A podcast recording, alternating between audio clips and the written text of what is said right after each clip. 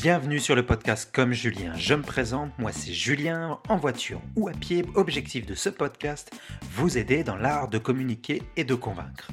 Pour info, je diffuse toutes les semaines une newsletter gratuite incluant trois trucs cool que j'ai trouvés ou explorés dans la semaine. Entre autres, ce que je lis, gadgets que j'utilise, moyens alternatifs techno, des achats favoris, des retours d'expérience, bref, c'est gratuit. Pour plus de renseignements, allez sur juliencarcali.com oblique série vendredi sans accent au singulier et tout attaché. Voici le sujet du jour, branding personnel, comment se positionner face à la compétition. Mon invité du jour est Tatiana Saint-Louis. Consultez juliencarcali.com oblique 24 pour approfondir ce dont nous allons discuter durant cet épisode et le partager avec quelqu'un de votre entourage. Voici une courte biographie de mon invité. Littéraire de formation, Tatiana a toujours cru qu'elle allait devenir professeure d'université. En entrant sur le marché du travail, elle réalise que naviguer dans le paysage de l'emploi est plus complexe que cela en a l'air. Le monde universitaire est, selon ses propres mots, cérébral et théorique, et tout ce qui est pratique comme la vente, la promotion de soi, le branding personnel, doit s'apprendre par soi-même et au fil de ses propres expériences parfois négatives. Et, toujours selon ses mots, c'est encore plus difficile en tant que femme. De ce constat est né M ta initialement à titre de blog, de ressources pour partager avec d'autres femmes des choses qu'elle aurait aimé savoir avant de se lancer en communication et en marketing. De fil en aiguille, elle a commencé à faire du coaching en ce qui concerne l'image de marque. Elle a aussi créé des formations, notamment sur le marketing de contenu et l'utilisation du blog pour promouvoir sa marque personnelle. Aujourd'hui, elle gère encore le blog Aime avec pas moins de 10 autrices qui y participent, une communauté privée et elle continue à valoriser ce blog pour éventuellement en faire son activité principale. Bonjour Tatiana, sur ton site, tu définis le branding personnel comme la pratique d'appliquer à une personne les concepts que l'on réserve généralement aux marques d'entreprise. Le tout dans le but de créer et gérer son propre positionnement sur le marché. Pourrais-tu m'en parler un peu plus? Ben, comme euh, une marque crée son propre branding qui est euh, établi sur sa mission, ses valeurs, mais aussi ce qu'elle désire projeter euh, dans l'œil du client ou du consommateur, de, de ses prospects, une personne qui évolue dans le domaine professionnel, que ce soit à titre d'entreprise, d'entrepreneur ou ou de, de, moi, dans mon cas, ce serait de femmes de carrière également. Euh, on doit également se positionner par rapport à la compétition selon des, euh, des valeurs, des conditions, des missions qui sont propres à nous. Et euh, donc, de ce côté-là, le branding personnel, ça rejoint un peu la même façon qu'on créait, on créerait une marque pour une entreprise.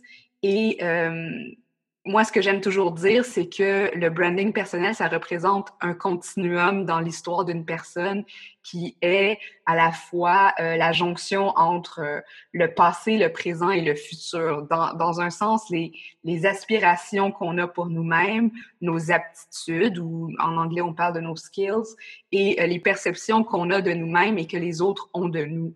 Donc, c'est une espèce de, de, de mélange entre, entre qui on veut devenir et qui on est, et euh, aussi comment les autres nous perçoivent. Et je trouve que c'est justement euh, une bonne façon de voir comment on peut euh, se différencier de, notre compétition.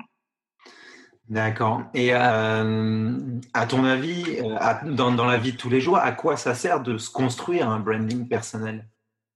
Ben, il faut juste penser à la dernière fois que vous avez euh, envoyé un CV pour une offre d'emploi ou euh, justement été en compétition avec d'autres euh, d'autres gens dans votre domaine pour obtenir un client ou, ou une soumission.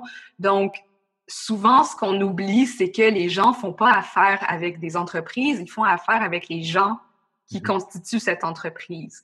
Puis, c'est d'autant plus important qu'il y ait une présence forte derrière le produit qui est, euh, qui est mis de l'avant parce que au bout du compte, c'est à travers euh, cette marque-là, cette marque personnelle, que ce soit de la du, du, fondateur ou la marque d'entreprise, que la relation de confiance va se créer. Puis, euh, dans ce cas-là, je pense que euh, si on ne soigne pas sa marque personnelle. Puis ça, c'est qu'on aille d'un emploi à une autre ou qu'on ferme sa compagnie puis qu'on en commence une autre. il y a une constante qui est nous-mêmes. Et, donc, c'est à travers ça qu'on peut vraiment, pas nécessairement contrôler ou manipuler, mais au moins avoir une certaine mainmise sur sur comment les autres vont nous percevoir dans, euh, dans cette histoire aussi que, qu'on présente à propos de nous.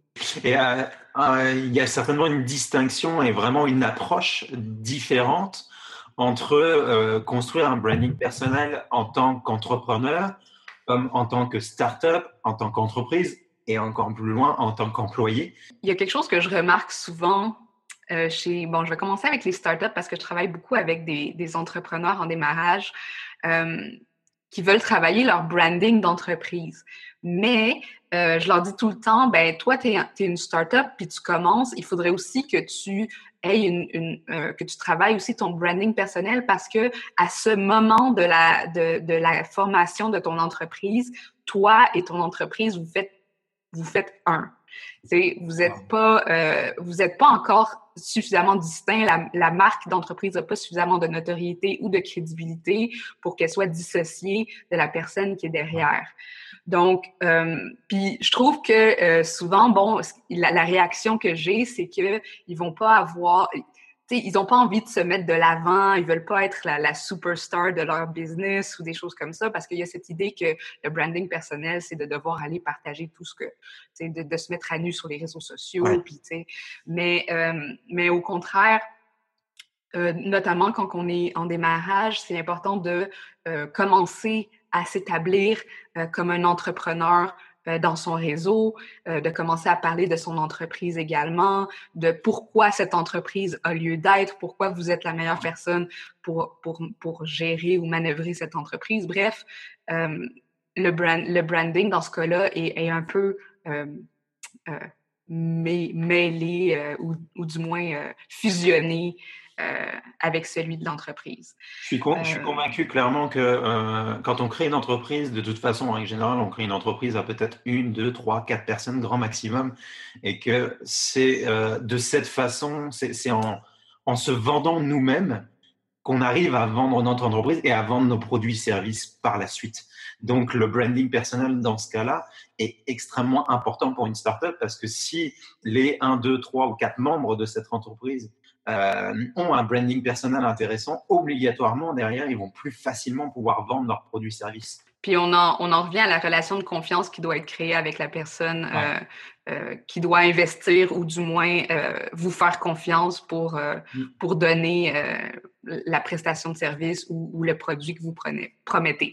Donc d'autant plus important que, que, que, cette marque-là ait déjà été en, en en, création.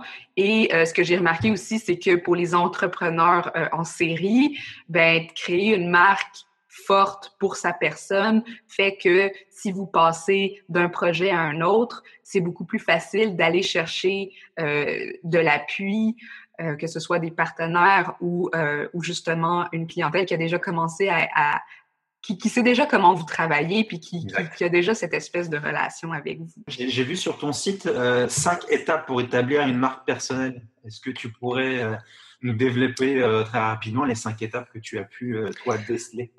Ben, c'est drôle parce que, encore là, tu sais, moi, ce que, ce que, ce que je promeux, c'est d'utiliser les, les, les, mêmes principes qu'on utiliserait pour une entreprise, pour une personne. Donc, ça donne cinq grandes étapes qui sont euh, d'abord l'identité, donc déterminer euh, qui on est, qu'est-ce qu'on, où, euh, où sont nos, nos, points forts, nos points faibles, etc. Donc avoir mm-hmm. une, vision 20-20 de, de, de, notre personne, de notre histoire personnelle, etc.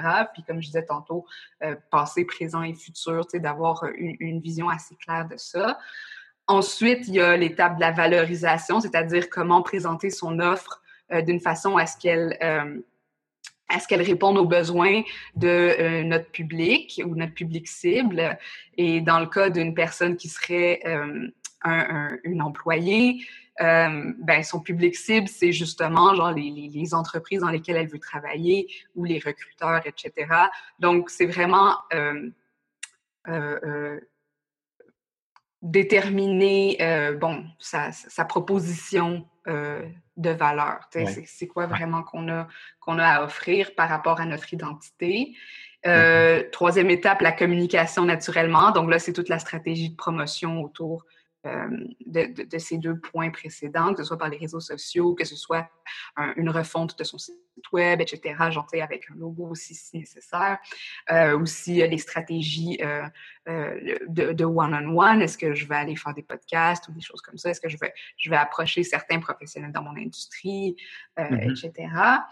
Euh, quatrième étape, c'est le contact, parce que veut, veut pas justement la relation de confiance doit se faire dans l'échange, euh, se bâtit dans l'échange, et donc euh, c'est important euh, de, de, de, justement créer ces liens avec avec son public ou avec les gens qui pourraient amplifier notre message ou, ou des choses comme ça.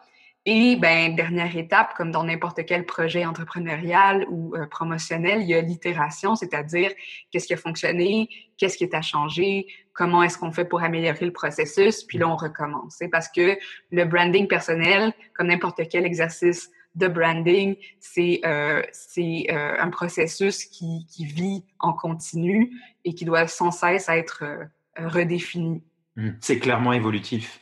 Exact. C'est très important de, de, mettre en place quelque chose euh, au début pour commencer, puis par la suite de le faire évoluer euh, avec le temps, parce que nous-mêmes, nous évoluons. Donc, obligatoirement, notre branding va évoluer. Exactement. Puis ça, c'est quelque chose aussi qu'il faut être très à l'aise avec euh, cette idée du changement, parce que c'est pas parce que, bon, puis puis souvent, les gens vont, vont se dire Ah, mais j'ai pas fait des études dans mon domaine dans lequel je veux travailler. Mmh. Puis là, ça fait, ça fait pas de sens. Comment je fais pour expliquer cette expérience d'emploi-là qui n'a pas, qui a pas rapport exactement?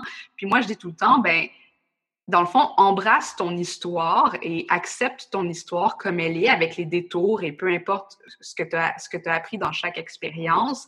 Puis c'est comment, euh, là, je vais utiliser un, un, anglicisme, mais package, ou tu sais, euh, euh, rendre tout ça cohérent pour que, euh, pour que, que, l'histoire et les changements et les changements d'idées euh, semblent être justifiés d'une certaine façon, mais euh, tout le monde sait que une personne peut changer d'idée n'importe quand, puis soudainement, tu sais, comme elle a, elle, a, elle a, suivi une voie, puis là, finalement, ben, au bout de cette voie-là, c'était pas là qu'elle s'est trouvée, puis ça a ouvert d'autres portes, etc on a toujours l'impression que euh, le, parcours, que ce soit d'un employé, d'un entrepreneur, d'une entreprise, est rectiligne. Que ça passe d'un point A à un point B, puis euh, il y, a, y, a, pas y a très peu de mouvement là-dedans, mais en fait, non. Euh, ça peut, il y, y, a énormément de changements dans, dans une carrière. Et, et puis, c'est très bien ainsi. Puis, l'objectif, c'est encore une fois, comme tu l'as dit, d'être cohérent là-dedans. Petite question euh, que j'avais, tu parlais de communication, tu as parlé de logo pour une entreprise. Euh, et je me demandais si tu avais des petits conseils à donner pour euh, l'image. je pense par exemple à, LinkedIn, l'image qui a de un petit rond. Mm-hmm. et, bon, il y a des personnes qui, la, majorité propose des images, enfin, leurs photos plutôt bien faites, mais il y a des personnes qui proposent une image avec leur chien, avec leur chat, avec est-ce que tu as, des petits conseils à donner sur, ce, genre de choses? Oui, justement, j'ai fait un live là-dessus hier sur ma page Facebook. Ah, ben voilà, ça tombe. Donc, euh, euh, pas de chien, pas de chat. LinkedIn est un réseau professionnel et, euh, bon, là, on parle de LinkedIn, mais dans le sens, l'image qu'on projette, dans le fond, c'est notre vitrine, euh, surtout avec le web. Maintenant, on est sur le web 24 heures sur 24, 7 jours sur 7. Euh, les employeurs peuvent, nous trouver de partout dans le monde. Euh, on peut avoir des, opportunités de partenariat qui viennent de, à toute heure, à tout moment. Et donc, soigner son image d'une façon à ce qu'elle représente euh, la personne que vous montreriez dans une soirée de réseautage ou euh, mm-hmm. dans une entrevue d'emploi ou peu importe, et ne pas avoir de... Tu sais, c'est pas le moment d'être cute ou drôle ou, ou de faire de l'esprit euh, en espérant que vous allez vous trouver des, des, copains pour aller jouer au golf ou des choses comme ça. Tu sais, c'est... Sur LinkedIn, exemple, moi, là, c'est image professionnelle prise par une photographe professionnelle. si vous... Si vous si vous voulez que les gens vous fassent confiance puis qu'ils vous donnent votre argent, ben tu sais, je pense qu'il y a un certain niveau de respect à mettre par rapport à qui vous présentez comme, comme, comme visage public. D'accord. Et euh, bon, là, on parle de l'image, euh, mais est-ce qu'il y a des choses, selon toi, à ne pas faire? Il y a des grands, euh, il, y a, y a, peut-être trois, deux grands no-no. là. OK. puis la première, c'est naturellement être inauthentique, c'est-à-dire d'essayer d'imiter une image ou quelque chose, pas nécessairement une image, mais, mais un brand ou une façon d'être qui ne serait pas nous euh, parce que, bon, on, aimerait émuler telle personne ou avoir, euh, tu sais, on, voit que telle personne fonctionne parce qu'elle est comme ci ou comme ça. Mais ça, c'est la première grande erreur parce que, euh, ben, vous allez premièrement pas être capable de maintenir ça à la longue, sur le long terme. Et deuxièmement, les gens vont, vont, vont, vont voir l'inauthenticité à 100 000 à la ronde. Donc, euh, donc être inauthentique. Et euh, il y a l'autre chose aussi, je me rappelle plus, je ne sais pas si c'était dans le, livre de Gary Vaynerchuk que j'ai lu ça, mais, euh, mais je trouvais que c'était vrai parce que moi, j'appelle ça mentir, mais il, met ça sous le terme de fake it till you make it, de pourquoi c'est pas quelque chose qu'on devrait continuer à promouvoir comme, comme idée non seulement parce que c'est inauthentique, mais, mais deuxièmement parce que, euh, en plus, maintenant avec les réseaux sociaux, bon, les gens vont, vont vous découvrir. Puis il n'y a rien de pire que de brimer cette relation de confiance. Donc, c'est vraiment se tirer dans le pied, d'essayer de, de, de, modifier les faits et, euh, et, et, et, de mentir de cette façon-là en se disant, ouais, mais à un moment donné, je vais, je, je vais en arriver là. Puis c'est seulement en montrant que je suis mieux que ce que je suis maintenant que je vais obtenir des contrats, etc., etc. Donc, euh, mentir, fake it till you make it, c'est pas nécessairement des choses que, que, que, je conseillerais aux gens, aux gens de faire en termes de, de branding personnel. Puis, je vais juste rajouter une petite chose que euh, je trouve qu'en plus, puis là, avec tout ce, qui, de, tout, tout, ce que les gens ont, fait, euh, les stories Instagram, euh, les, les, les, YouTube que tout le monde peut, peut, peut faire euh, de, de de son salon ou peu importe, ça montre que les gens veulent consommer du contenu qui est vrai aussi, qui veulent voir des personnes qui sont vraies et que l'esthétisme ou le super léché ou, ou, ce qui a l'air faux va pas marcher de toute façon. Pour mettre en place vraiment un branding personnel, euh, quelles, sont les pratiques que toi tu ferais? Euh, bon, ben là, c'est sûr que euh, moi, les deux outils que j'utilise le plus, puis là, c'est des grands outils, mais vous allez voir, ça se décline. Il y a le marketing de contenu, naturellement. Moi, je suis, je veux dire, le branding personnel va avec le marketing de contenu, selon mm-hmm. moi. Euh, puis là, quand on parle de marketing de contenu, c'est partout où est-ce qu'on peut euh, s'établir comme un expert ou parler de notre expertise du genre le blog, euh, les séries vidéo, les réseaux sociaux, etc. Genre, tous ces outils-là qui font ensemble qu'on euh, on peut présenter notre valeur sans se vendre euh, ou sans, vendre notre, notre, produit ou, ou nous-mêmes d'une façon qui est trop, euh, trop directe. Donc, euh, créer de la valeur ajoutée de ce côté-là va nécessairement faire que notre, notre nom va circuler et qu'éventuellement, on va pouvoir se positionner de plus en plus comme expert, notre crédibilité va augmenter, notre, notoriété va augmenter par, le même, euh, par la même occasion. Et moi, personnellement, ce que j'aime beaucoup utiliser ces temps-ci, c'est euh, les groupes Facebook. J'ai créé un groupe récemment euh, en parallèle à M-Ta-Marque. C'était suite à tout ce qui s'était passé avec l'algorithme, Facebook. On se disait, est-ce que les pages d'entreprise, euh, on devrait mettre des efforts dedans? Mais euh, le potentiel d'avoir des conversations en un à un ou de rejoindre un groupe de gens qui ont des valeurs semblables aux nôtres, parce qu'un groupe, dans le fond, qu'est-ce que c'est d'autre que de créer un following qui partage certaines valeurs? Moi, je trouve que c'est une des des, belles opportunités qu'on a aujourd'hui euh, pour justement passer notre message, se faire voir, se faire connaître et partager notre expertise. Je finis toujours par des questions flash qui sont euh, beaucoup plus personnelles et qui, euh, qui vont te, et qui vont vraiment euh, bah, fouiller un peu plus dans ta vie à toi. Et la première, la première question que tu as choisie, c'est quel achat récent a fait avancer concrètement ta vie ces six derniers mois ou cette dernière année voilà. Donc, c'est peut-être pas ce que tu t'attendrais à entendre, mais Justement, c'est euh, quelqu'un pour mon ménage. Il y a quelqu'un qui vient faire mon ménage toutes les deux semaines. Et euh, en tant que personne qui travaille à temps plein, en plus d'avoir une entreprise, euh, c'est le genre de choses qui m'enlève un énorme poids de travail à la maison que je peux maintenant dédier à mon entreprise. Donc, ça a été vraiment une révélation.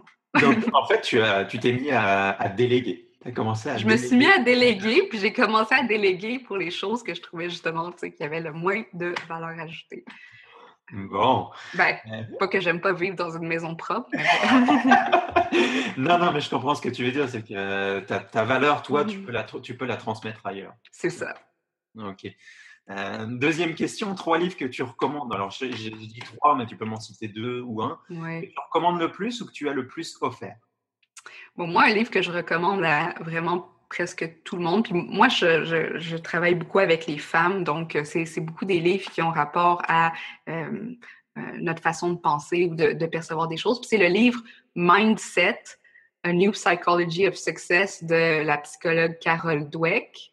Mm-hmm. Euh, je ne sais pas si on dit Dweck ou Dweck, mais euh, c'est un excellent livre, euh, surtout pour les gens qui sont focusés performance et ça, ça, ça, ça, distingue entre l'intelligence ou les aptitudes innées et les aptitudes qu'on peut euh, développer à travers le temps et comment c'est euh, vraiment bien ancré dans notre façon de voir le monde et que ça peut nous bloquer à beaucoup d'opportunités, même si on a un énorme potentiel.